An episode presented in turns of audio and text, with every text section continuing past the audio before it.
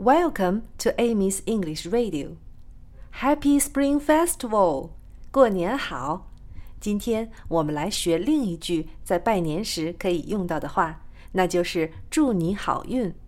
Good luck. Good 是好的意思。Good, good. Luck 是运气的意思。Luck, luck. Good luck. Good luck 是祝你好运的意思。这句话平时也可以说，但是在过年的时候说，就是希望别人在新的一年里吉祥如意的意思。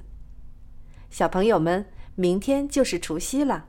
明天我们和大家说一种食物，是除夕晚上要吃的。快来回复微信猜一猜吧。